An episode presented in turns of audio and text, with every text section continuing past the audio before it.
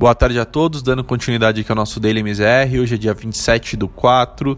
É, tivemos um cenário bastante positivo, tanto no mercado local quanto no mercado internacional. Lá fora, as ações globais elas avançaram bastante com essa expectativa de reabertura gradual da, da economia, é, à medida que alguns estados americanos e países europeus possam dar ali o pontapé inicial para essa retomada da atividade.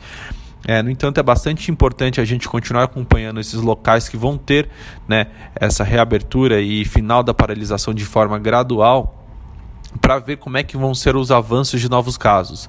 É, pois, caso a gente tenha ali é, registro, registro de aumento no número de casos de contaminados, pode ser necessário uma nova paralisação com impactos ainda mais severos na economia.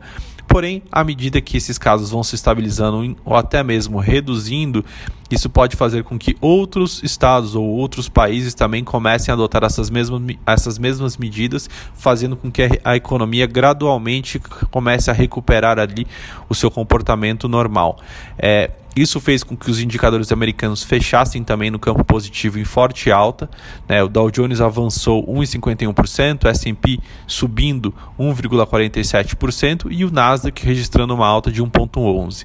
Na Europa, esse otimismo também foi, é, foi resultado de uma alta consistente das bolsas locais, com o índice Eurostox, que é o principal índice europeu, né, terminando o dia ali em valorização de 1,77% esse otimismo do cenário internacional ele teve um reflexo na bolsa local, fazendo com que o Ibovespa também fechasse o dia de forma consistente no campo positivo, né? bastante impulsionado por essa melhora e é, bom humor visto nos mercados globais, porém também por conta da diminuição das tensões no campo político.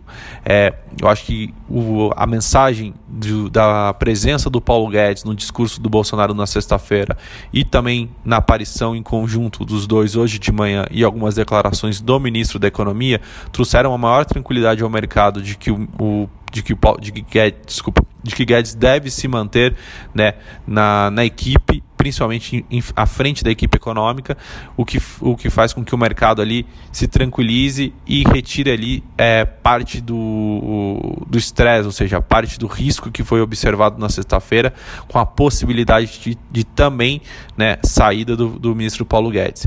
Com isso, a bolsa fechou o dia em 3,86% positivo, recuperando ali parte das perdas que a gente observou na sexta-feira no entanto, não foi o suficiente ainda, como, como já mencionado, para voltar aos 80 mil pontos. É, porém, o câmbio a gente não vê esse mesmo resultado. O câmbio ele registrou novamente é, uma alta da moeda americana em relação à moeda brasileira. Então, o dólar fechou o dia com uma valorização de 1,11% aos R$ 5,65, ainda é muito impactado por conta dessa turbulência, né, esse estresse no, no fronte político.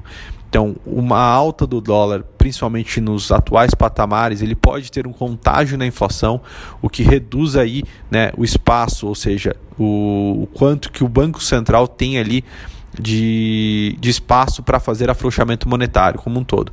Então, isso, na verdade, o que significa? Menos espaço para corte de juros, né? E isso automaticamente impacta na curva de juros como um todo. Então, hoje a gente acompanha ao longo de toda a curva uma alta Porém, essa alta ela vem ainda mais forte, né? Quando a gente olha os, os últimos vértices ali, que seriam o DI 25, 27 e o 29 que fecha um dia em altas acima de 3,5%. É, isso reflete bastante também todo o estresse né, que a gente vem vivendo no campo político e que coloca muito em questão a capacidade do atual governo de conseguir aprovar reformas estruturais. Né? Lembrando que o Brasil, ele, além né, dos impactos da economia causados por conta da pandemia do coronavírus, tem um grande desafio ainda que é fazer reformas estruturais, como a reforma administrativa, a reforma tributária, né, além da reforma da Previdência que foi aprovada no ano passado. Então a gente tem é, esse esse grande problema fiscal e de reformas que ainda precisa ser enfrentado, e à medida que você começa a ter esse tipo de comportamento na política, é colocada em xeque a capacidade de você conseguir aprovar essas reformas e naturalmente isso é refletido no prêmio, né, na, e, desculpa, naturalmente isso é refletido em prêmio na curva de juros brasileira como um todo. É, por hoje essas são as notícias, voltamos, voltamos amanhã com mais informações.